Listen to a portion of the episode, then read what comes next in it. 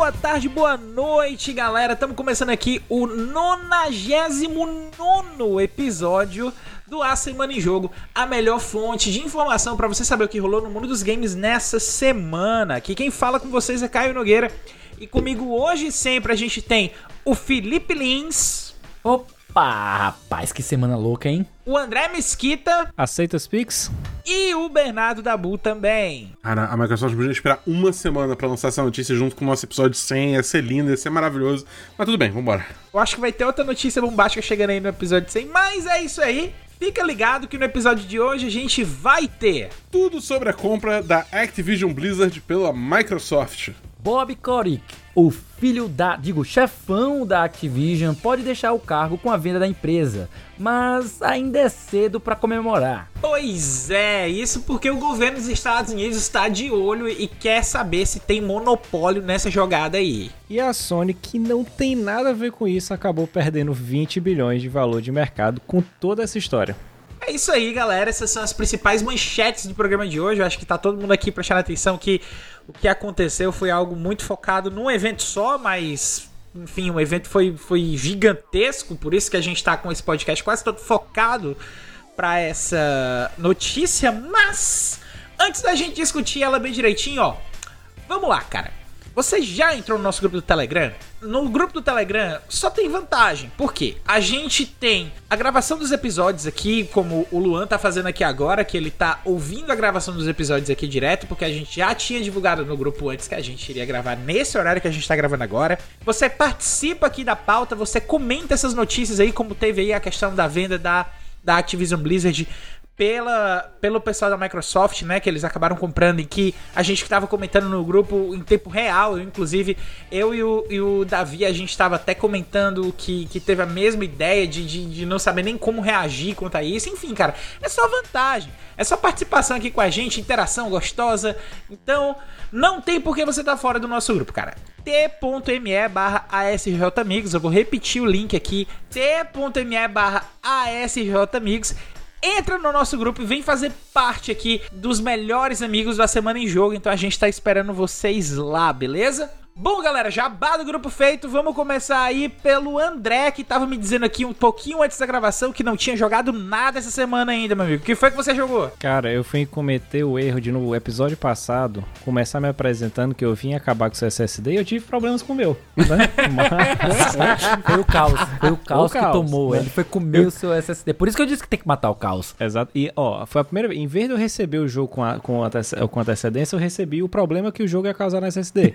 Então, é isso aí, ótimo.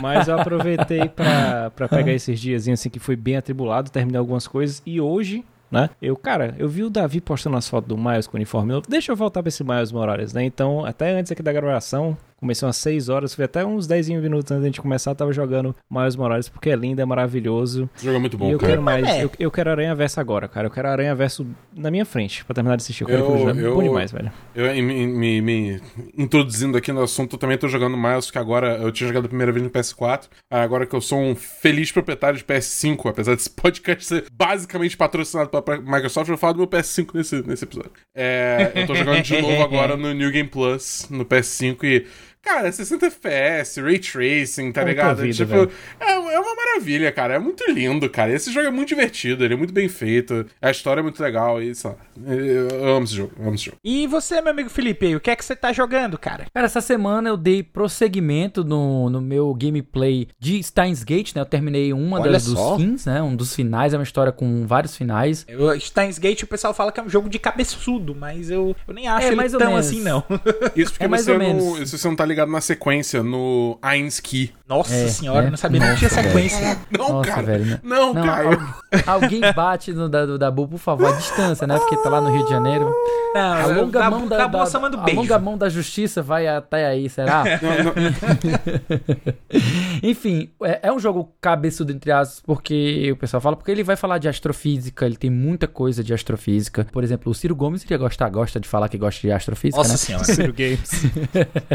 Mas assim, brincadeiras à parte, é um um, jogo muito pesado, né? Um visual novel, na verdade, né? Com muito conteúdo. Ele não se furta de te dar um monte de trivia, né? Você tem meio que uma espécie de glossário que toda vez que aparece um termo especial, ele é apresentado de vermelho. E quando você aperta um botão, você entra num menu que tem uma breve explicação do que, que ele é, para que você não perca as referências. Então você não vai ficar. Sabe aquela história de que, ah, esse humor é muito legal, olha, saquei a referência. Ele te ajuda a sacar a referência, sabe? Ele uhum. não é aquele, aquele tipo de, de humor ou jogo que vai ficar nas referências obscuras e que se você não, não manjar, você vai ficar sem entender. Não, ele tem essa preocupação em te fazer entender. E eu gosto muito disso. Mas. Aqui, aqui é além, é cultura! Aqui é cultura, rapaz. Mas, além de jogar, que eu joguei basicamente só isso, eu tive.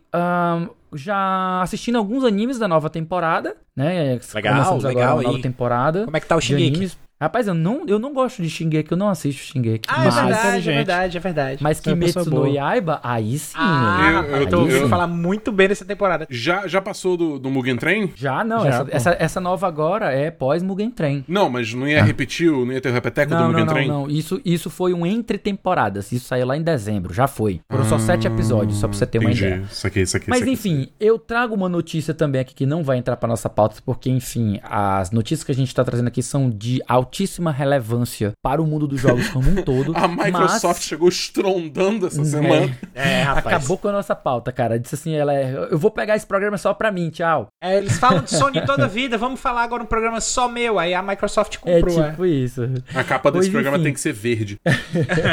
mas a gente tem uma outra novidade muito boa, especialmente para nós brasileiros e interessante muito para nós aqui do Ceará. A Alvanista, talvez você já tenha ouvido falar da Alvanista, que é a rede social feita para jogadores, né? Tipo como se fosse um Facebook de jogos, né? Ele é um projeto que começou lá em 2012, 2013 por aí talvez, por 2012. volta disso, 2013 por aí. E daí o projeto, ele quando foi mais ou menos em 2015, eu acho, ele parou, ele ficou parado porque os membros da Astux, que era a empresa que era responsável pela Alvanista, eles foram, eles encontraram meio que um, um grande desafio pela frente. Ou eles caíam de cabeça no desenvolvimento do, da, da Alvanista para tentar lucrar e crescer como uma plataforma, ou eles buscavam outras oportunidades lá fora porque o próprio projeto deu muita visibilidade para eles no mercado externo. E diversos integrantes optaram por ir atrás dessas outras oportunidades e deixar o projeto de lado. Sobrou o nosso querido Rodolfo Sicora, que ele é um desenvolvedor aqui cearense, e ele ficou mantendo o Alvanista somente com doações e com o próprio dinheiro dele também, botando um pouco da grana que eles tinham para manter os servidores da Alvanista. Obviamente ele não ia poder mais é, implementar novidades, então o site ficou só respirando por aparelhos. Sendo que esta semana a Rogue Ferry que é um estúdio, o estúdio Rogue Ferry, que é responsável por alguns jogos aqui no Ceará, também é um estúdio cearense, uhum. resolveu entrar de cabeça e criar uma sociedade com o Rodolfo para que eles possam agora juntos retomar as atividades da Alvanista e voltar a atualizar e implementar novidades na plataforma. Então, daqui para frente, 2022 é um ano de retorno, é o revival aí da nossa querida alvanista, da nossa querida Lola, que é a personagem principal, até teve uma apresentaçãozinha parecendo uma coisa meio Metroid, tá ligado? Hum. Foi bem legal o, o, a, o conceito que eles bolaram, né? E aí vocês já podem a, seguir pelo, pelas redes sociais, tanto no Facebook quanto pelo Twitter. Você procura lá Alvanista e você pode ficar ligado das novidades dessa rede social. Olha aí, maravilha. É isso aí, eu queria dar as boas-vindas de volta aí também pro Alvanista. Usei muito lá na época, achava bem bacana a questão de, de organizar os jogos que você estava jogando, o que é que você estava finalizando, para você poder escrever review, era tudo bem completinho. Muito legal saber que a Alvanista está de volta, então dá aqui as minhas boas-vindas aqui pra galera, né? A minha semana, só falando aqui, pontando rapidinho, foi basicamente jogando duas coisas no Nintendo Switch, cara. É, eu joguei muito essa semana Motorsport Manager né, no, no Switch, que é um jogo em que você é basicamente um líder de equipe de Fórmula 1. Não necessariamente Fórmula 1, mas é, outros jogos, uh, outros tipos de, de corrida também, né? Você tem na versão do NASCAR. Switch que eu tô jogando. Você tem. Não, não tem NASCAR. Eu queria muito para ficar gritando Daytona! Mas não tem, aí não dá certo. Aí é, ah, tem versão de, de corrida de endurance, né? Aquelas corridas tipo as 24 horas de Le Mans. E tem é, campeonato turismo com, com carros locais, assim, além de Fórmula, né? Com, com aqueles carros de Fórmula 1 e tal. Cara, muito interessante. Eu tinha tentado jogar no PC, mas era, era muito complicado. Acho que eu não tava com cabeça na época que eu tentei jogar no PC, mas agora no Switch aqui já tá. Minha equipe tá indo a mil maravilhas aqui e tal. E o outro jogo que eu joguei foi um joguinho aí mais antigo que foi lançado essa semana também, chamado SNK vs Capcom Card Battles Clash, que é um jogo de cartas envolvendo aí Capcom e SNK que era um jogo de Neo Geo Pocket, que foi relançado aí agora pro Nintendo Switch. Muito bacana também, para quem é fã da SNK, quem, quem gosta assim de jogo de carta. É, o sistema é bacaninha, facinho de aprender, no instante ali você já tá jogando junto também. Bom, é isso, a gente já passou muito tempo aqui, vamos agora para as notícias da semana, aliás, para a notícia da semana e todos os seus dobramentos aqui que a gente vai cobrir, né? Porque pense como a chibatada foi grande, galera. Vamos lá!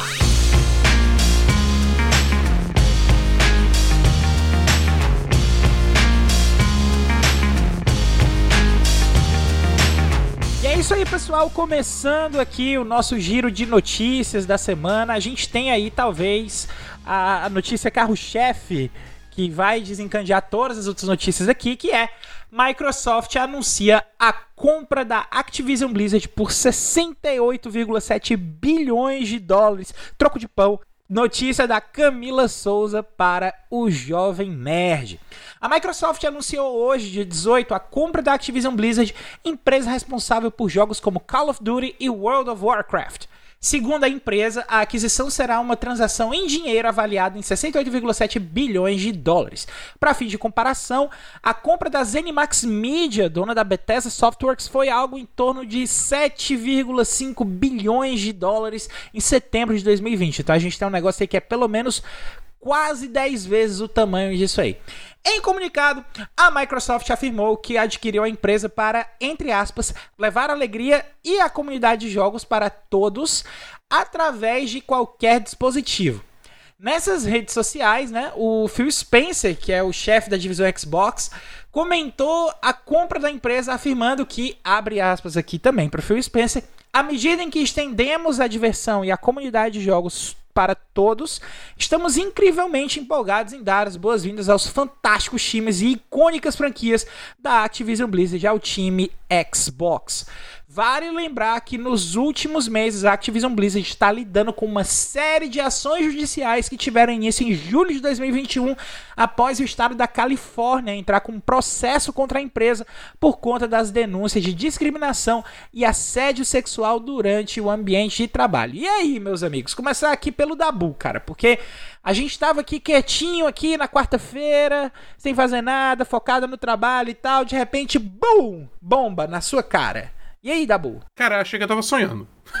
achei que eu tava dormindo, que, tipo, esse foi um sonho muito bizarro aí que eu tive, tá ligado? Sei lá, eu comi demais dias, dia anterior e aí eu tive um sonho meio doidão, entendeu? É, tipo, foi muito, foi muito bizarro. Eu, eu, não, eu não acreditei, porque eu, descobri, na real, quem me, me, me trouxe a esse, a, a esse novo mundo onde a Xbox agora é dona da, da Activision foi o André que ele mandou Olha no aí. nosso grupo, me marcou a gente, aí eu, tipo, vi uma marcação do André, acho que, tipo, com 30 exclamações, eu falei, cara, alguma coisa aconteceu. Só que, mesmo com 30 exclamações, eu ainda não tava pronto. Só pra botar em perspectiva, né, a, a matéria já tocou na compra da Bethesda, que foi de 7,5 bilhões. Mas vai dizer que, acho que foi semana passada, semana retrasada, a Take-Two comprou a Zynga, né, que é, tipo, do Farmville e esses outros jogos de browser aí, por uhum. 12,7 bilhões de dólares. Até então, essa era a compra mais cara na indústria de videogames. De, tipo, é verdade, de aquisição de empresa notícia até comentando isso aí. E, tipo, essa com... Tipo, os caras bateram esse recorde. Uma semana depois, eles foram vencidos mais do que cinco vezes em valor, tá ligado? Tipo, é muito sem noção, cara. É completamente doida as ideias. Essa compra. E é tipo assim a gente pode passar o podcast aqui inteiro é, falando de repercussão e tal. A gente, de certa forma, vai passar o resto podcast inteiro falando sobre isso. Mas é, é, é, realmente assim, acho que isso. É, eu, eu, eu arrisco dizer que isso é a maior notícia da indústria de jogos, entendeu? Tipo, ever. Porque eu, eu, tentando pensar assim. No... Tudo bem que eu não sou a pessoa mais velha do mundo, né? Eu tenho, tipo, 28 anos, quase 29.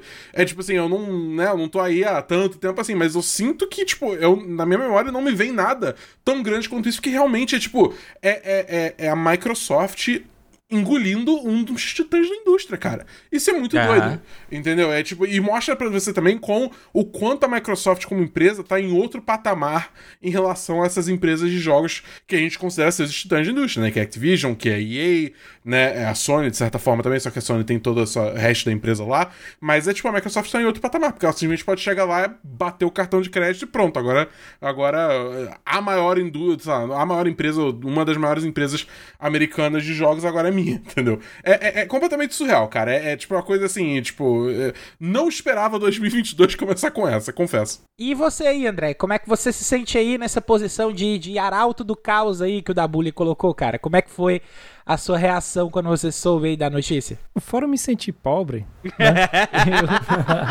eu, eu, eu a, a, única reação possível. É, não, eu, eu fiquei em choque né? Porque eu falei, não, cara, isso aí deve ser alguma zoeira e tal. E quando você para olhar, tipo assim, a Activision, né? Pá. Porque quando a gente fala Activision, a gente tá falando da Activision, mas depois da fusão a empresa é Activision Blizzard, ou seja, são duas empresas gigantes, que ainda tem debaixo delas aí um guarda-chuva gigantesco de outras empresas. Uhum. Quando você para pra olhar né? Até mandei lá na, na pauta, tipo, a Disney comprou a Lucasfilms por 4 bilhões de dólares. Eu lembro Isso, que a primeira 4 vez bilhões, que o Caio, cara, 4.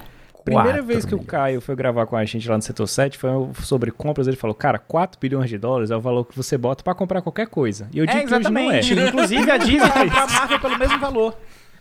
É, e, e aí, aí, tem Disney Marvel 4 bilhões. Pra vocês terem a noção como foi gigantesco, de jogos essa é a maior, mas ela compete, cara, com a, a Disney comprando a Fox e a AT&T comprando a Time Warner, né? Porque, tipo, pra, pra, pra você ter noção, a diferença dessa compra para Disney comprando a Fox é só de é 1.6 bilhão, cara. Só isso. É. Tem, não, tá, tá aqui 1.6 bilhão é muito, né? Porque eu fazendo as contas, se eu trabalhasse durante 3 milhões de anos, né? Recebendo o que eu recebo, eu conseguiria juntar 70 bilhões de dólares. Eu fiz essa conta, né? Pra saber. Nossa senhora. E você nota, é como o Dabu falou, cara, você nota com, como é algo assim que para. E, e, além, além disso, é porque envolve outros fatores. A gente já sabia que a Activision Blizzard, ela desvalorizou muito o valor de mercado, mas esse valor também é absurdo. A gente sabe por todos os outros motivos, mas, cara... É, a gente vai tocar na próxima notícia, né? É, não, não, não, não tem como, porque assim, é como o Dabu falou, eu acho, se eu for jogar aqui é, uma outra notícia, eu acho que pa parecido com o impacto pode ser o crash que rolou ali nos anos 80, sabe? O crash na indústria de jogos. Sim, sim, sim. Porque, tipo assim, é. o, negócio talvez, chegou, é, chegou, talvez, estourou. Talvez. Eu acho que de impacto, de notícia, acho que é as duas, né? Se a gente for trabalhar assim na toda a história da indústria, acho que as duas estão ali. Saca? É uma coisa. Cara, é absurda. E, e é mais absurda a gente, que a gente vai fazer quebrando a cabeça para entender como é que vai ser todos esses passos aqui até a, a, compra definitiva, né? Que vai ser só em 2023 que eles vão estar estabelecidos. E você, Felipe, como foi aí que você se sentiu nesse mundo que você estava dormindo do trabalho e você acordou e de repente a Microsoft tinha feito o que fez? Cara, vou ser bem sincero contigo, a maioria dos títulos da Activision Blizzard eu não tinha interesse especificamente por conta das, das patifarias com o Bobby Kotick, eu simplesmente tava nem olhando direito pra, pra Blizzard mais. Tipo, todos os jogos que ela tava anunciando, eu já não tava mais dando bola nenhuma. Uhum. E a Activision... Eu também não tava, cara. Só não esperava que acontecesse o que aconteceu, mas tudo bem. Pois é. Não, então, aí o que aconteceu é que quando houve essa compra, inicialmente eu disse assim, tá, não me afeta tanto, eu não tenho muito a a, a, ver com isso, sabe? Porque, tipo assim, o meu, meu perfil de jogador hoje em dia é muito mais voltado para jogos indies ou para jogos que não são esses medalhões aí, como o caso de Call of Duty. Uhum. E quando eu parei um pouco para analisar a quantidade de franquias e tal que estavam envolvidos nessa compra, aí eu fiquei assim, é, cara, foi uma, um resgate, né? Porque eu acho que agora os jogos da Blizzard, quando eles estiverem na, na Microsoft, talvez eu volte a ter atenção para eles se eles resolverem os problemas que a Activision estava tendo. Né? Espero que resolvam. A gente confia, bota um voto de confiança no Phil Spencer, que já se mostrou por diversas vezes ser um cara é, consciente, um cara é, bacana e que sempre esteve a favor de uma conciliação no mundo dos jogos ao invés de uma de uma separatismo, de uma guerra de consoles, que para mim é uma coisa já extremamente defasada e que tá aí ele é o, o, o assim, chefão... ele, ele aparenta ser o extremo oposto do Bob Kotick, né?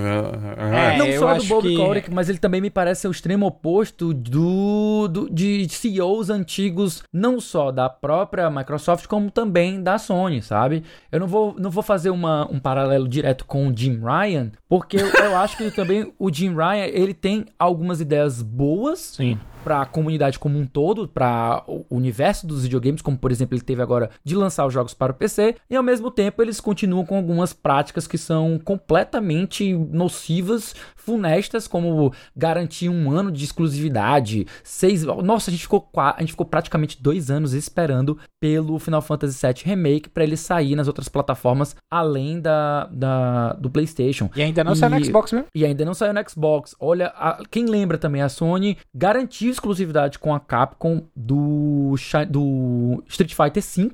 Então ele nunca saiu para Xbox, porque a Sony fez questão de manter exclusividade para ela. Então, tipo é, assim. Vai um pouquinho além, mas aí a gente Sim. discute quando for falar da Sony. Claro, Sim. claro, claro. Então, o que eu tô querendo dizer é que nesse, nesse contraponto, é, eu não fiquei tão. Não, não olhei de forma negativa, tá ligado? Porque, tipo assim, se tem uma empresa hoje no comando que tem de tentar, de certa forma, trazer o maior número de jogadores para a comunidade, não segregar e mais agregar, esta pessoa se chama Phil Spencer. Então, ele já conquistou um espaço muito forte especialmente no meu. Eu, eu, respeito ele tanto quanto eu respeitava o Satoru Iwata, né, cara? E o Satoru Iwata, quando ele morreu, ah. eu juro pra vocês, eu chorei. Eu, eu, eu fiquei chorei bad também. eu fiquei, tu é doido, faleceu, eu passei cara. uns três dias bad, cara.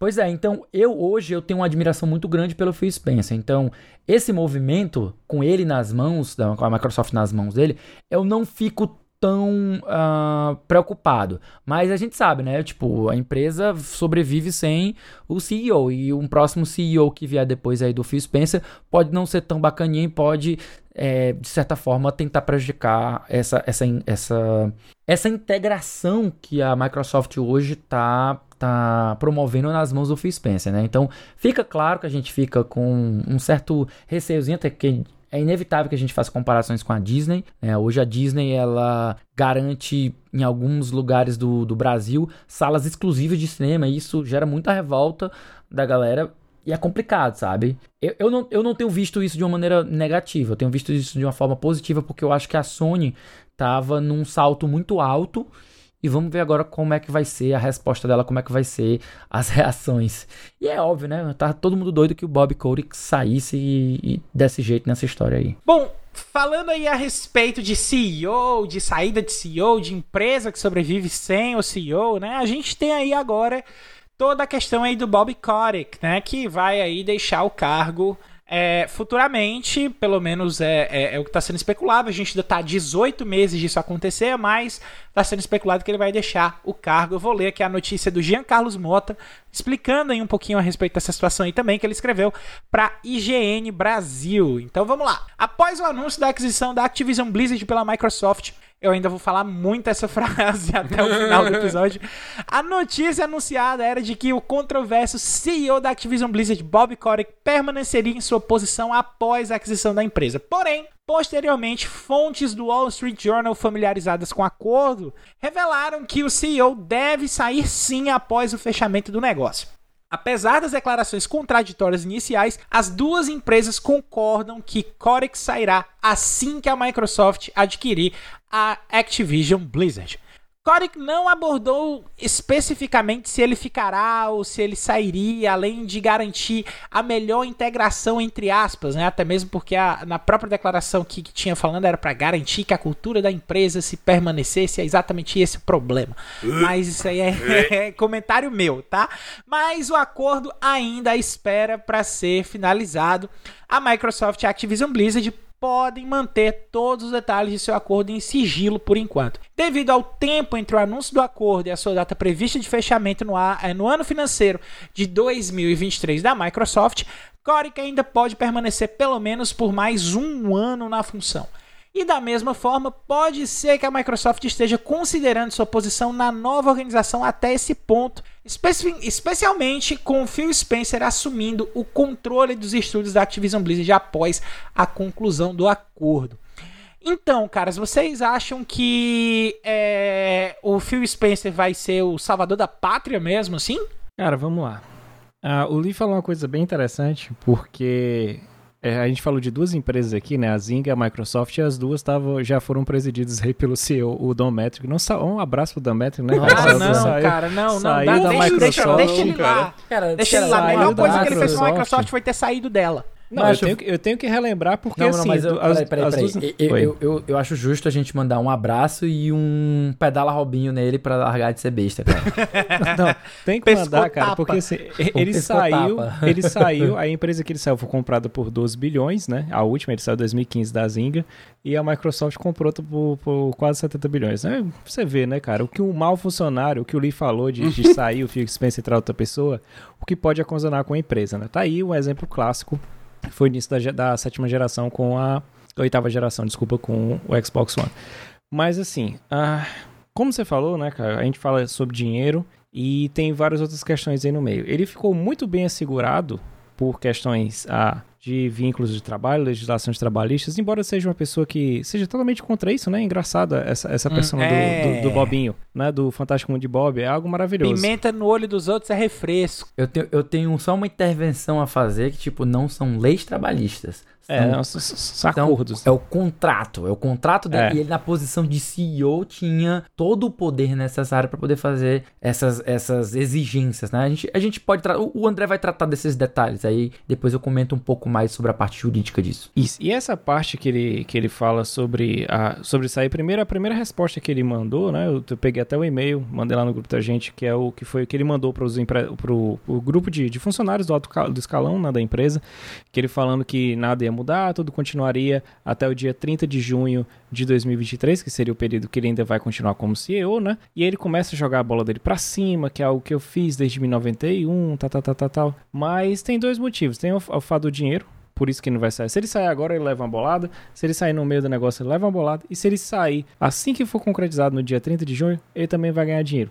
Mas tem uma coisa que foi muito interessante que a galera falou. Tá, agora é a Microsoft, entre aspas, que é responsável, que a gente vai ter que cobrar durante essa questão dessa cultura tóxica. A gente viu lá o quadro de, de funcionários que foi apresentado, que seria a galera que vai tomar conta desse novo conglomerado, tendo o Phil Spencer que eles vão, é, todos vão conversar com ele, que seria o CEO, né? Ele tá bem plural. Acho que, se eu não me engano, é, o quadro é composto quase 70% por mulheres. Isso é interessante, mas vamos ver como é que vai é, isso aí realmente vai se desenvolver, saca? Como é que vai ser a questão dos funcionários que estão lá dentro, se uma galera vai sair, se não vai sair, como é que vai funcionar essas leis, porque agora, entre aspas, quem vai ter que tomar conta é o, a, a Microsoft, né? Como é que ela vai lidar com toda essa questão jurídica, todos esses processos que parecem uma bola de neve que não acaba em cima da Blizzard. Me, ao mesmo tempo, eu acho que pode ser que tenha um, um rumo, né? Pode ser que acabe dando uma melhorada, né? Porque ela é uma empresa grande, ela não vai querer manchar a imagem dela dessa forma. Se ela chegou e engoliu um titã, como a gente falou, cara, eles vão, eu acho que eles vão trabalhar de uma forma que talvez a gente comece a ver coisas melhores aí no futuro, principalmente nessa relação. E eu espero, que é algo que eu, eu sou bem pessimista quanto a isso, que o Bob Kotick ele nunca mais arruma um emprego na vida dele, né? Que ele hum. tropeça e cai, que é pescoço, eu só isso que eu quero. Mas como, como, como a gente sabe como funciona, não só essa indústria, mas pessoas com poder, Infelizmente pode ser que ele entre aí em alguma outra empresa, algum outro negócio, né? E depois de um tempo a galera se toca, né? Porque a TGA parece que não se tocou na época, né? A galera teve que chamar o, pobre do, do nosso Luciano Huck lá, do Jeff Keighley, e falar, ó, cara, lembra aí que esse cara que tá aí, bonitinho aí, como os lembra que ele é um, um bosta, né?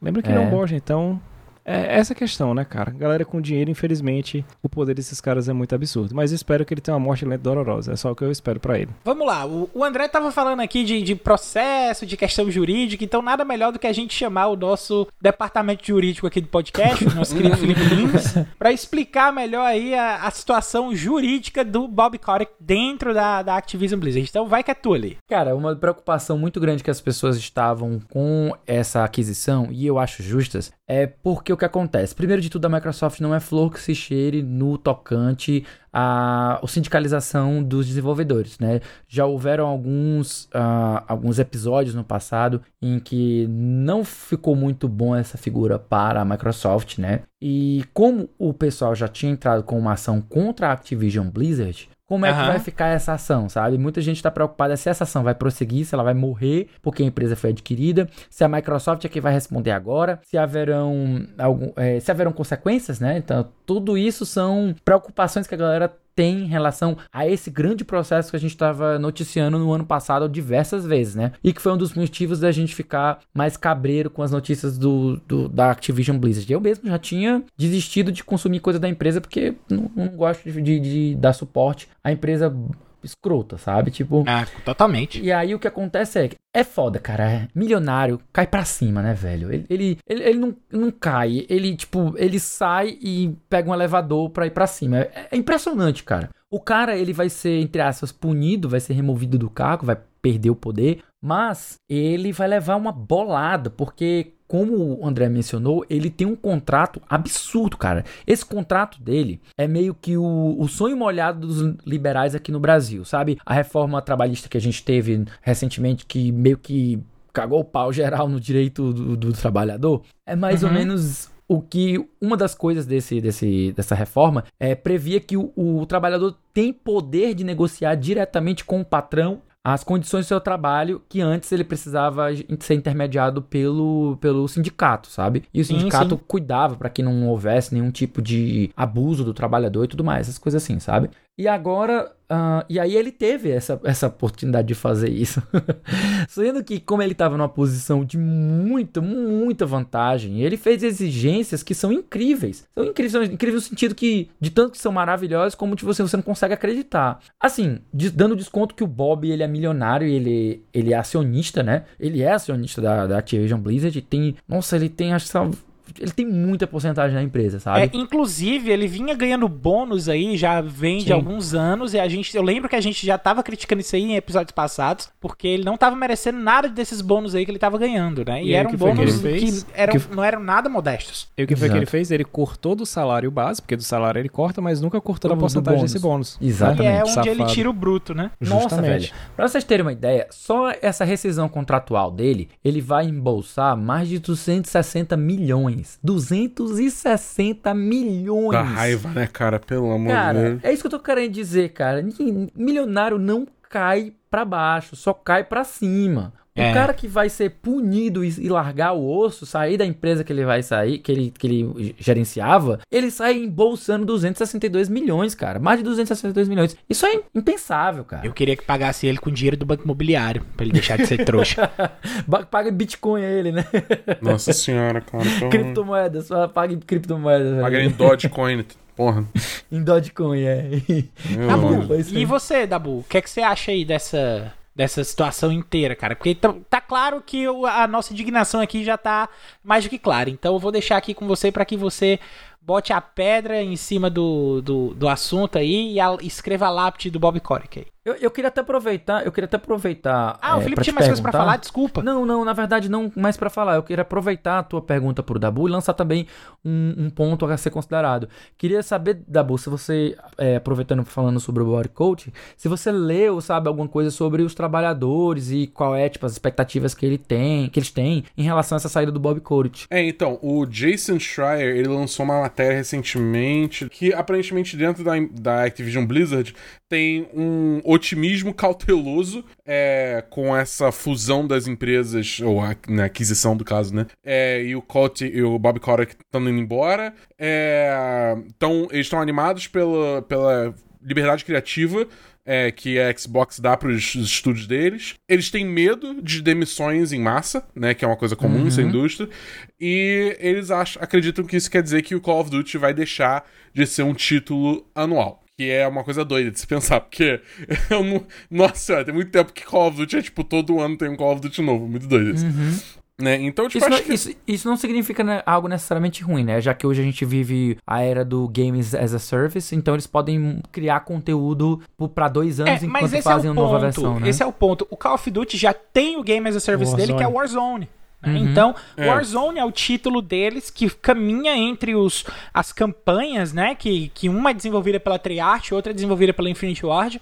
Por isso que tem jogo todo ano, Raven. né? Então, é, é por isso que, que, que a gente já tem o, esse mistério de como é que vai ficar. Porque, em teoria, o, o jogo como serviço deles é Warzone. Então, já existe, já tem essa saída. Agora é. vai mudar o quê? O que é que vai acontecer com Call of Duty aí? A parada é essa, que Call of Duty, é, sob a liderança de Bob Corey, que tava muito nessa metodologia dele de, tipo assim, não, todo ano tem que ter um novo para vender, mover unidades e a gente ganhar dinheiro, entendeu? É tipo, é, esse era o modelo dele. Mas a gente uhum. sabe que a Microsoft não é bem assim, né? Tipo, é só olhar quanto tempo demorou pra Halo In Halo Infinite, tá ligado? Que, tipo, Halo é o carro-chefe do Xbox, quanto tempo é, é, o, o Phil Spencer, né? Enfim, a Xbox como um todo, é, deixou deixou o, o, o Halo Infinite ficar lá cozinhando.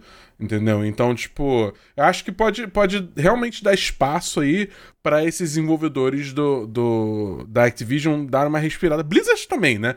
Vale dizer. É, darem uma respirada e conseguirem realmente fazer coisas novas e diferentes, interessantes, de novo, ao invés de ser uma, uma empresa que é tipo Call of Duty, Call of Duty, é, Diablo, Diablo, entendeu? É tipo, de, deixa eles serem criativos, eles são pessoas criativas, porque esses estúdios tem gente talentosa neles, né? Então, tipo, é, eu, eu tô animado para ver o que, que essa galera, uma vez libertada dessa, dessa, desse reinado tirânico, isso é uma palavra, do, do Bob Kotick, entendeu? É, é, vai, vai conseguir fazer. E já vai tarde. para mim, assim, tô, a, a, minha mentalidade é que, tipo assim, esse, esse puto, ele vai ganhar dinheiro independente do que acontecer. Entendeu? É. Então, eu tô mais feliz dele tá, tá saindo. Uhum. Entendeu? É, pelo menos é, tipo, ele vai parar de ganhar dinheiro, né? Porque ganhar dinheiro ele já tava ganhando. É, vai ganhar 200 milhões de dólares. Tipo, tá, tá, cara. É tipo assim, por quanto dinheiro que ele já tem? 200 milhões de dólares não é, não é, não é isso que, que, que vai. Entendeu? Ele vai comprar um iate novo, foda-se. Morre afogado no iate, entendeu? É. É tipo. é isso, entendeu? É, é, é, é, eu acho que essa é a parada que a gente tem que mentalizar. Ele tá saindo da indústria e, com sorte, ele tá saindo num ponto onde a Activision tá com um nome tão manchado, dado o que aconteceu aí ao longo do último ano, né? Especificamente, ele tá saindo com um nome tão manchado que ele nunca mais vai tocar nessa indústria de novo. Essa é a minha esperança, entendeu? E acho que para isso, isso é muito bom, porque agora, tipo, beleza, a Microsoft, Xbox, no caso, não é perfeita, né? Sem, sem defeitos, com histórico maravilhoso, mas a gente sabe que data hoje, segundo relatos, a situação dentro do Xbox é, é, muito boa, né? Tipo, o pessoal consegue trabalhar bem, não tem. Tipo, falar que não tem ponto é difícil, né? Mas, tipo, a gente não vê surgindo tantos casos escandalosos que nem a gente viu aí com a Activision Blizzard, e, enfim, tipo, várias empresas dentro da indústria, né? Mas principalmente com a Activision Blizzard. Então, é, é eu acho que no geral, sobre esse aspecto, vai ser vai ser muito bom para os trabalhadores e para a indústria como um todo em, no sentido criativo, entendeu? Isso que me anima. Bom, falando aí em se libertar, em mudança, vamos mudar o bloco. Vamos aí para o nosso segundo bloco de notícias, porque tem mais coisa aí para a gente comentar sobre essa fusão da Activision Blizzard com a Microsoft. nosso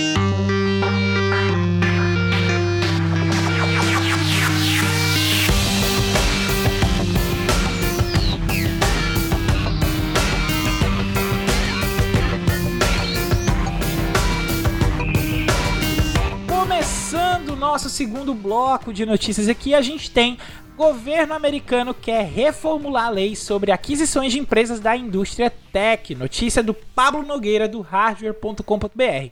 No mesmo dia em que a Microsoft comprou a Activision Blizzard por quase 70 bilhões de dólares, as autoridades americanas anunciaram uma revisão judicial da lei sobre fusão e aquisição por parte das grandes empresas da indústria tech. Essa ação do Departamento de Justiça dos Estados Unidos será feita pela Comissão Federal de Comércio do Governo dos Estados Unidos, a FTC, ou em, em português, esse nome gigante, né, em inglês, Federal Trade Commission, Ou seja, mais um capítulo da luta da agência contra o monopólio do Vale do Silício. Vale lembrar que na semana passada, Lian Khan, chefe da FTC, conseguiu aprovar uma investigação sobre prática de monopólio exercida pelo Meta, né, aí do Facebook. Agora, o Khan também faz parte da linha de frente dessa nova ação, ao lado do subprocurador-geral da divisão de antitruste do Departamento de Justiça. De acordo com o CAN, a ação visa reeditar as diretrizes para fusão e aquisição de empresas nos Estados Unidos, pois essas não englobam os problemas específicos causados pela indústria tech, fecham aspas. Desse modo, a revisão da lei focará na forma geral em como o processo legal de fusão e aquisição é aplicado a serviços gratuitos. Contudo, esse parâmetro não se aplica aos modelos de negócios baseados em anúncios, que, portanto, oferecem serviços grátis aos consumidores. Então, teve muito blá blá blá de é, jurídico aqui. Deixa eu começar logo com o Felipe aqui, porque ele já vai explicar o que é que isso aqui quer dizer, o que foi que eu quis dizer com essa notícia aqui. Vamos lá, Felipe. Cara, é, a primeira coisa que a gente precisa entender é que muito tem se falado de que essa aquisição ela estaria criando um monopólio, algo nesse sentido, tá? Então, tipo assim, primeira coisa, monopólio, o nome diz mono, uma empresa determina tudo. Então, só ela controla. Então, digamos, onde a gente tem monopólio? A gente tem monopólio no Brasil quando a gente pensa ah, nas cartas, que só os correios podem distribuir cartas. É, a gente não tem monopólios dos Correios em relação a encomendas. E a gente tem, salvo engano, exploração de petróleo, que é somente a Petrobras que é, pode fazer. É, eu ia fazer. falar o refino de petróleo, exatamente. Isso. Hum. Que aí a gente também tem um monopólio estatal. Quando a gente fala de poucas empresas que dominam o mercado, isso chama especificamente oligopólio, tá? Então, é, é esse é, o, é o, grande, o grande termo, e não monopólio. E aí, quando a gente pensa em oligopólio, tem outra palavra que está junto com ela que chama-se trust tá certo? O trust é o que acontece quando várias empresas ou algumas grandes empresas elas se fundem e elas incorporam outras empresas que estão dentro de um mesmo setor de atividades. Né? Então, empresas menores elas vão abrindo mão de sua independência para constituir uma única organização. Né? Então, a gente viu aí com a Disney, a gente. os Estados Unidos hum. é uma comédia, né, cara? Eu gosto de rir nos Estados Unidos porque os Estados Unidos vêm com a história dessa, mas, cara, a Nestlé, a, a Mondelez, a Protect Gamble, a Kraft, a Kellogg's, a PepsiCo, Coca-Cola, todas elas, todas, sem exceções, a Johnson Johnson, Unilever, todas elas, elas detêm, nossa, cada uma são no mínimo 10 empresas aí, só, só para vocês terem uma ideia, cada uma delas é um conglomerado de pelo menos 10 empresas. Então, quando a gente fala de leis antitrust, são leis que existem para prevenir que esses oligopólios se formem. Uhum. Bom. Só que eles já existem, é. tu tá entendendo? Porém, a né? piada. Porém, a piada já vem pronta. Eu acabei de citar pelo menos uns oito 8, 9, 10, isso tudo aí do ramo alimentício, só para vocês terem ideia. Só do ramo alimentício a gente tem pelo menos é, é, uns 8, 9 truches, 8, 9 oligopólios, né? E aí é aquela coisa, sabe? A, a gente está caminhando para algo similar dentro dos videogames. Eu acho que ainda não, sabe? Eu acho que ainda não.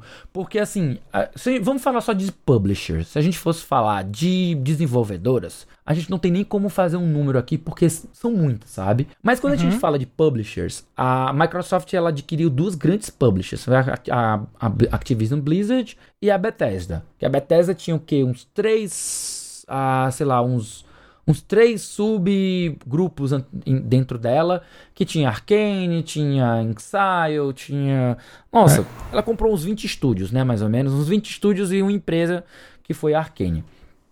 Uhum. E quando a gente pensa no grande esquema das coisas, né, a gente ainda vê que a Nintendo, ela é independente, entre aspas, é, é ela concorre e não necessariamente ela lança as coisas para para os outros, ela mantém as exclusividades dela, a The, Pokémon, a The Pokémon Company junto dela, né? Ela tá, tá, junto dela, pertence a ela. Aí a gente tem a Electronic Arts, a Ubisoft, a Capcom, Paradox, é, a Falcon, a gente tem a Natsume, Paradox, tem Take-Two, né, com a Rockstar também. A gente vai ter a Tencent, a Bandai Namco, Konami, Sega, Net... Não, cara, é muita empresa. Tem a Devolve, Napurna, Focus Entertainment. É muita publisher que ainda existe ao redor do mundo pra gente falar de oligopólio, sabe? Tipo, Sim. lógico, a, a, a a, a, Microsoft está adquirindo alguns pesos pesados, mas eu não enxergo ainda, ainda, claro, eu posso estar sendo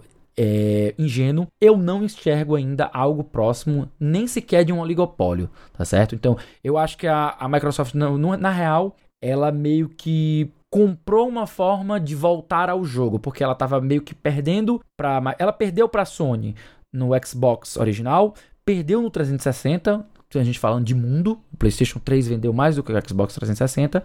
Ela uhum. perdeu no Xbox One e agora ela resolveu é, pivotar o negócio dela para serviços. E aí, com serviços, ela está adquirindo estúdios, né? Eu ainda acho que a Sony é dominante em matéria de, de hardware. E é aquela coisa, eu acho que ela tá equilibrando essa balança para ela concorrer de igual para igual com a Sony, porque eu acho que a Sony ainda é muito violentamente é forte, sabe? Dá um spoiler que eu queria dar da notícia 4, mas eu, eu vou dar logo. Mesmo com a compra, tá? A Sony ainda é o segundo maior conglomerado de, de empresas, assim, né? Entre aspas, que a gente pode dizer. É a segunda maior empresa de videogames do mundo, em termos de valor de mercado. Ela só perde pra Tencent. Caralho. E você, Dabu? É, eu vou manter o meu comentário muito breve, porque eu acho que o Lee tipo, meio que falou tudo e esse podcast já tá assistindo pra caramba. É, tudo, tudo, que eu tenho a dizer é a gente retoma esse assunto ano que vem quando a Microsoft comprar a EA. Beleza? Valeu.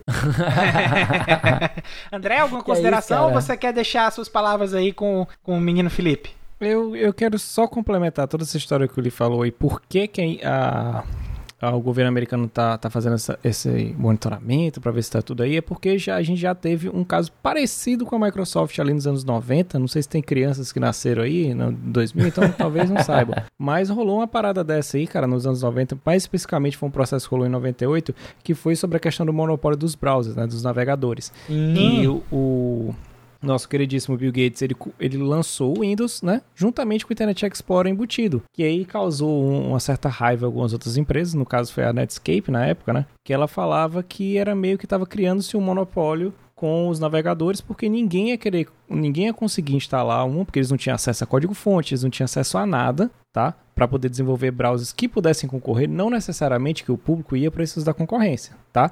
Se ele estava num, num sistema de casa, vamos assim dizer, era mais fácil que o, o próprio navegador do Windows, né? Se bem que o Internet Explorer nunca fez essa coisa toda, mas ele né, para ter aquela concorrência. Isso, isso acabou gerando, a, a, Microsoft foi, foi julgada só nos anos 2000, quando veio a sentença, e ela acabou tendo essa questão, né, abrir o código-fonte para dizer que outras empresas possam desenvolver e tal. E essa questão que o Lee fala, eu também não vejo de certa forma do monopólio, mas eu só fico meio assim, né, porque, cara, é, é um valor tão absurdo, se a gente for pegar comparado a todas as coisas, que é quase o PIB de Gana, pra tu tá ligado. Ela, tipo, ela pegou um PIB de um país e colocou, então se, sempre vai crescer o olho, saca? Dessa forma. Mas vai depender muito do que? Desse, da, da questão que o Dabu trouxe ali da, da, da notícia de Jason Schreier e do que o Phil falou, um pouquinho antes mesmo a gente começar a gravar que alguns acordos vão ser mantidos e alguns jogos vai ser interessante para lançar todas as plataformas, outros não, saca? Eu acho que o desdobrar disso aí, os passos que a Microsoft vai levar é que vão alegar se vai ser na cabeça deles um monopólio ou não, né? oligopólio, na verdade. Bom, uh, sendo oligopólio ou não tendo oligopólio, uh, o ponto é que essa notícia já mexeu até com outras empresas que não tenham nada a ver com a compra, que foi Será o caso que não tinha nada a ver? Né? Será que não assim, tem nada, é nada a, ver? a ver? entre aspas, né? Porque pelo fato de ser duas gigantes, todo mundo tem alguma coisa a ver, né?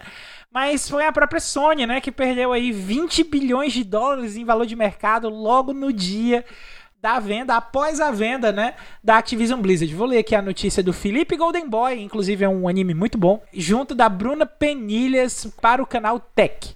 A Sony perdeu quase 20 bilhões de dólares, cerca de 109 bilhões de reais em conversão direta, meu Deus, e em valor de mercado após a Microsoft anunciar a compra da Activision Blizzard na última terça-feira, dia 18. O valor equivale a uma queda de 13% nas ações da empresa japonesa. Essa foi a maior queda no preço das ações da Sony desde outubro de 2008, quando a empresa recolheu cerca de 100 mil baterias de laptops por risco de incêndio. No entanto, a empresa japonesa segue como o segundo maior conglomerado de games do mundo, ficando atrás apenas da Tencent, como eu tinha falado já na notícia passada. Por enquanto, não sabemos se franquias da Activision Blizzard como Overwatch, Diablo, World of Warcraft e mais se, é, se tornarão exclusivas do Xbox. A Sony também pode estar preparando uma resposta à altura, como um serviço à la Game Pass, como dizem os rumores. Por um outro lado, empresas japonesas como a Capcom, a Konami a Square Enix tiveram as suas ações valorizadas em 5% na Bolsa de Valores de Tóquio, um sinal de fortalecimento dos estúdios que possuem propriedades intelectuais icônicas. Quem também viu um aumento de 11% no mercado foi a francesa Ubisoft. Então, galera, é só para fazer um comentáriozinho, essa notícia fala que a gente não sabia como é que ia ficar essa questão. Tá começando a ser alguns pronunciamentos enquanto a gente tá gravando, um pouquinho antes da gente começar a gravar também. Tá começando a ser alguns pronunciamentos já do Phil Spencer dizendo que já viu a questão com a Sony, que vai manter o Call of Duty sendo vendido lá no PlayStation e que vai honrar os compromissos aí que a Activision Blizzard tinha de jogos multiplataformas que a Sony tinha pedido aí para poder fazer. Mas a questão não é essa. A questão é essa perda aí de 20 bilhões de dólares para mostrar o quanto que a Sony tá comendo poeira nessa questão de serviço. E aí eu quero começar com, com o Dabu, cara. Você acha que vem aí o, o Project Spartacus vai vir aí para poder salvar a Sony nesse quesito, Dabu? Eu acho inevitável, cara. é tipo assim, já chegou no ponto onde a Sony precisa ter uma resposta. Entendeu? Tipo assim, a gente precisa porque tá ficando feio já. Entendeu? Eu acho que essas questões de serviço que a Microsoft tá, tá trazendo e, e, de cada vez mais agregando mais valores desse serviço através da aquisição da Bethesda e agora da Activision. É, eu acho que a Sony ela precisa se mover, até porque, tipo, cara, assim, exclusivo por exclusivo, mesmo tendo comprado a Bethesda e a, e a Activision, eu ainda acho que, é, em termos exclusivos, a Sony tem os melhores, cara. Pô, God of War, Homem-Aranha, é, esse Ratchet Clank aí foi incrível, entendeu? É tipo, Wolverine agora, bem ou mal, eles têm o remake do Knights of the Old Republic vindo aí exclusivamente pro PlayStation 5. É, eu não sou muito fã, mas muita gente ama o, o Horizon Zero Dawn, agora Forbidden West, entendeu? É, uhum. Enfim, eu posso continuar citando aqui Uncharted, Last of Us, tá, tá, tá, entendeu? Então, tipo, acho que tipo, eles têm uns exclusivos muito de peso. E se você consegue colocar isso num serviço de assinatura, pô, cara, você vai ganhar muita gente instantaneamente, entendeu?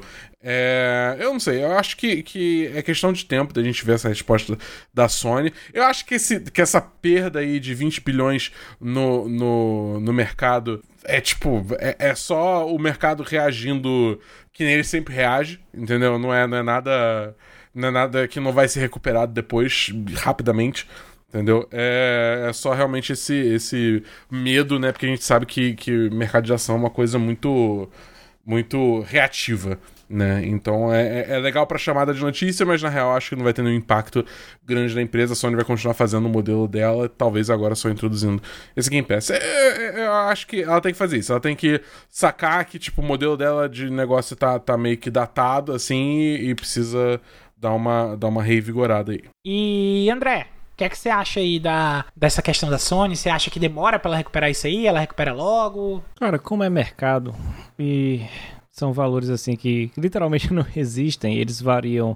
É como você falou, tipo, ah, empresas aí subindo valor, tipo assim, a Ubisoft também não tá essas coisas todas, alguns, algumas questões internas, né? Ah, pra tá valorizando do nada 11%. Foi a valorização porque a galera pensou e viu o mercado. Ah, então estão comprando, tão comprando estúdio, estão comprando empresa com, com IPs poderosas, então aumenta aí porque a, o próximo passo vai ser comprar essas, essas empresas. Pode ser essa questão. É. Mas... Eu pensei nisso também. Pois é, não tem muito por aí. Principalmente japonês, que a gente sabe tem franquias extremamente fortes. Principalmente a gente tá falando de Square, tá falando de Capcom. Quando a gente fala de Capcom aí, é além dos jogos single player, tipo Resident Evil da vida, Devil May Cry, ele tem jogos multiplayer que são jogados por muita gente. Aí eu falo de Monster Hunter, eu falo de Street Fighter, né? Ninguém sabe como é que vai ser o 6, se vai ser exclusivo ou não. Mas é como a gente já comentou, acho que uns dois ou três episódios atrás, com aquela ideia do Spartacus. Ela tem que dar uma resposta nesse, nesse sentido, porque eu acho que o serviço de assinaturas vai ser o futuro para a indústria, saca? Porque, no questão de valor de mercado, ela comprar alguma outra coisa por 80 bilhões, 70 bilhões, ela não vai conseguir.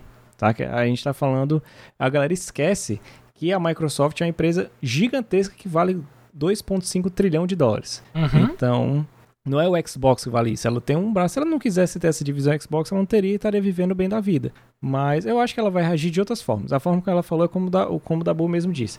São trabalhar com mais APIs, ela tem muitos estúdios? Tem, se não me engano, ela tem por volta de 18 estúdios. Não é esse conglomerado de estúdios que a Microsoft tem agora, mas ela trabalha nisso aí, criar um serviço de assinatura, melhorar práticas que ela tem, que são totalmente anticonsumidores, como esses upgrades que custam 10 dólares lá fora, e aqui custam 100.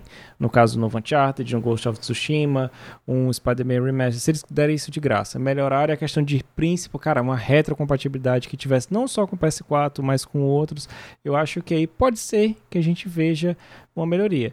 Mas na cabeça dela, como vai trabalhar, ela tá focada em hardware e API. Eu não sei se ela vai trabalhar da mesma forma, querendo, sei lá, bater o botão de desespero, vamos comprar Square, vamos comprar Konami. Não, eu acho que ela não vai fazer isso, pelo menos agora, né? E vale dizer que, tipo assim, tendo um serviço de assinatura, só um adendo ao que o André falou, começa aí então uma nova briga entre as, as duas grandes, que é quem vai garantir o third party pro serviço de assinatura dela tá ligado? Coisas assim, entendeu? Sim. Que vai também dar um, uma nova disputa na indústria, vai provavelmente vai gerar ainda coisas melhores, né? Porque o Game Pass é nada mais é do que um fruto dessa disputa eterna entre Xbox e PlayStation, né? É verdade, é verdade. Você, Felipe, você que também conhece aí de mercado de ações, você acha que a Sony demora para recuperar isso aí ou ela tira isso aí em três dias?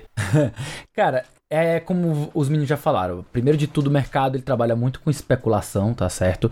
Então tem sempre subidas e descidas que ninguém entende ou que não faz tanto sentido, porque enfim, acionista é um bicho meio meio arisco, sabe? Não pode ver uma novidade, não pode ter uma direct que a galera já pira, não pode ter um anúncio frustrado que a galera já cai o, o, o, o valor de mercado. Então sempre tem essas subidas e descidas de acordo com grandes anúncios que impactam a indústria. Eu não, não acho que isso vai, a longo prazo, ser ruim para a Sony por conta da Microsoft. Talvez seja por própria leniência da Sony em fazer algo para responder, sabe? Porque como a gente está vendo, uh, esse, esse movimento todo, essa queda, não trata-se muito mais de expectativa em cima da, de uma potencial resposta. Como todo mundo está sabendo dessa história do, do Spartacus, né? Então, meio que existe um grande hype, uma grande ansiedade por parte dos investidores, né? Para saber qual vai ser essa resposta da Sony. Porque, enfim. Uh, a própria notícia diz, uh, não sei se a notícia que vocês pegaram viu, mas quase tudo, quem está cobrindo muito bem lá no Tecnoblog, queria até fazer um elogio ao Murilo Tunholi, que ele tem feito uma matéria super completa e uma cobertura na Tecnoblog sensacional sobre, caso, sobre esse caso, certo? Então ele já foi apurar que um dos motivos dessa queda foi especificamente a preocupação que os acionistas estão com o modelo de negócios da Sony. Eles estão preocupados porque a Sony, a PlayStation como um todo, a, está muito ancorada nessa estratégia de vender console e eles querem saber o serviço, sabe? Eles estão vendo que o mundo está caminhando para serviços e eles querem saber qual vai ser a resposta da PlayStation em relação a seu serviço, especialmente em cima do, do, do projeto Spartacus aí que está sendo é, é, é, boatado, né? Boatado, a gente pode falar assim, é um rumor que tem muito forte, né? Eu não, não acho que a gente, nós precisamos se preocupar com isso, a gente fica na ansiedade, obviamente, porque a gente quer saber o que, que a Sony vai responder. Mas é, eu repito o que eu falei anteriormente. Eu acho que a Microsoft ela conseguiu uma vantagem, um equilíbrio dessas forças, porque eu acho que ela vinha, entre aspas, apanhando é, em matéria de, de vendas e tudo mais. E agora a Sony meio que vai ter que correr atrás, não só em serviço, mas também com produção. É, lembrar que 42 estúdios produzem o dobro de 18, né? Então. A gente não pode, a Sony não pode mais ficar ancorada em 18 estúdios que produzem, sei lá, dois, três jogos por ano. Ela vai ter que tentar é, fazer algo aí mais. Por isso que ela ficou tão preocupada com a remoção de títulos de peso como Call of Duty, porque é muita venda, né? Mas assim, com certeza. Eu fico chateado que a Sony sempre teve atitudes de garantir exclusividades, é, impor exclusividade temporária, só um, um monte de, de estratégia lixo porque parece que era a única forma que ela tinha com que competir, porque ela não conseguia, sei lá, lançar jogos melhores, ela precisava ficar segurando o jogo no, no na plataforma dela para não liberar para os concorrentes. Aí agora ela tá toda preocupada, ela, ai meu Deus, será que a Microsoft vai manter o Call of Duty? E aí o Phil demonstra uma hombridade, né, uma ética muito grande, já deixando calma, fique tranquila, dona, dona Sony, fique tranquilo, Jim Ryan. uhum. a gente vai conseguir, a gente vai continuar mantendo aí e é interesse nosso manter jogos da Activision Blizzard ainda saindo para third party. Vamos ver aí esse futuro aí que a gente ainda vai ver aí pro, pros próximos anos, né? Nem ano que vem, para os próximos anos. Pra... É, porque aí a gente tem pelo menos 18 meses aí para o negócio ser concluído. Para encerrar, para encerrar esse assunto aí de, de, que tomou o podcast, eu posso só terminar com uma previsão? Claro. É, eu, minha previsão é quando bater todas as coisas da Activision no Game Pass, o Game Pass Ultimate vai incluir uma assinatura de World of Warcraft. Tô, tô cravando aqui. Essa é a minha previsão. eu acho que vai acontecer. É, e faria muito sentido. É, eu também não acho que isso aí vá, vá ser algo muito distante da realidade para que acontecer. Mas aconteça o que acontecer, a gente vai ter 18 meses aí de água rolando debaixo dessa ponte para que as coisas se normalizem, para que a compra seja concluída, né? E esses 18 meses ainda vão demorar muito tempo para passar. Mas, Dabu, se eu quiser saber o que vai sair pra gente aqui na semana que vem, cara, eu faço o quê? Ah, Caio, isso é tranquilo. Pra saber o que vai sair semana que vem, é só você colar com a gente aqui da Semana do Jogo, que a gente preparou uma listinha perfeita, maravilhosa, limpinha, para você saber os jogos que estão vindo aí.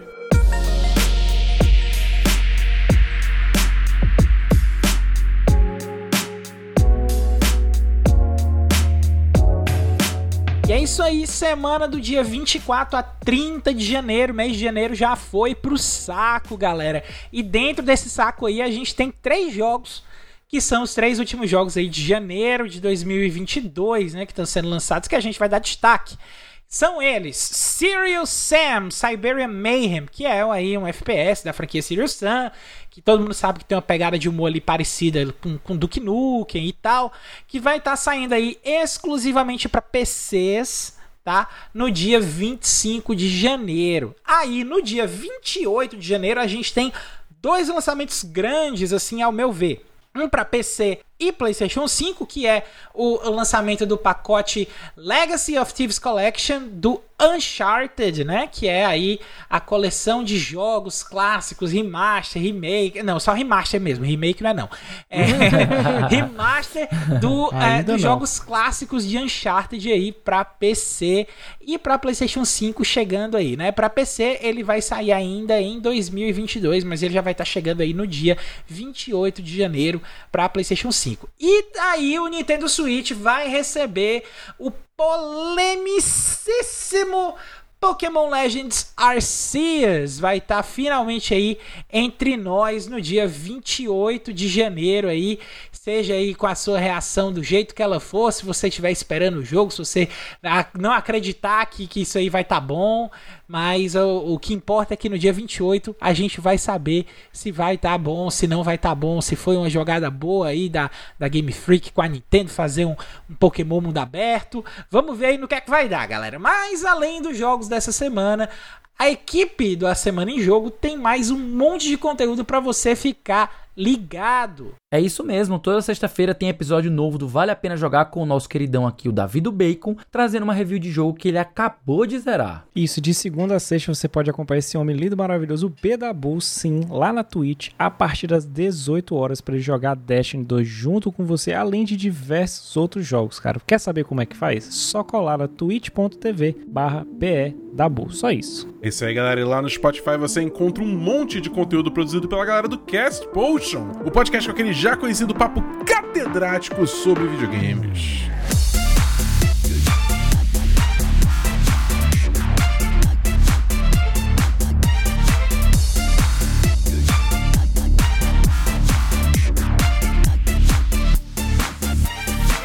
Esse foi o 99 A Semana em Jogo. Olha aí, a gente já tá um episódio do, do episódio 100. Muito obrigado aí à audiência de todo mundo por, por esses 100 episódios. Inclusive, o episódio 100 vai ser um Ask Me Anything, tá? Então, se você quiser participar aí do episódio, se você quiser ouvir a sua voz aqui, participar junto com a gente, é só entrar lá no nosso grupo do Telegram, o t.me barra Amigos, que eu não falei para vocês antes, eu acho que vocês devem estar com a impressão que eu falei para vocês, mas a gente nunca falou o suficiente dele, que é o t.me barra Amigos. Entra lá, as regras estão definidas lá no grupo para você participar aí com a gente desse episódio 100, que vai ser um episódio muito especial para toda a equipe da Semana em Jogo.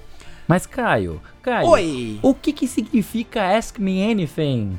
Ask Me Anything, para quem não conhece, meu jovem mancebo, significa pergunte qualquer coisa. Ou seja, você lança sua pergunta, lança a braba e a gente vai responder, entendeu? E pode ser sobre qualquer coisa. Então, fique à vontade para perguntar o que vocês quiserem, que é toda a equipe da Semana em Jogo vai estar tá prontíssima lá para poder responder isso aí para vocês já no próximo episódio, tá? Entra lá no grupo que tá tudo a descrição, tudo direitinho, tudo descrito lá de como é que você tem que fazer para poder participar do episódio com a gente, beleza?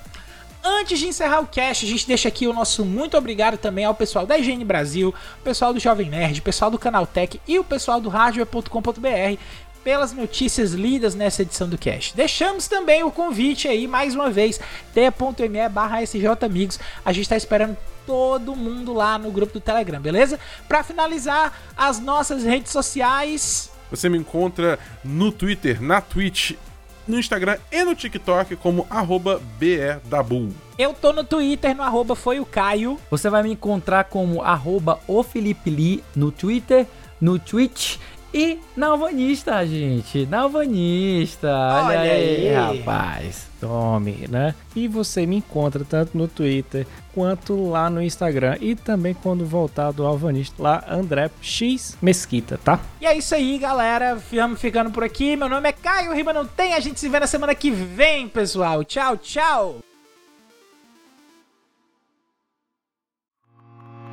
Este podcast foi editado por Felipe Lins.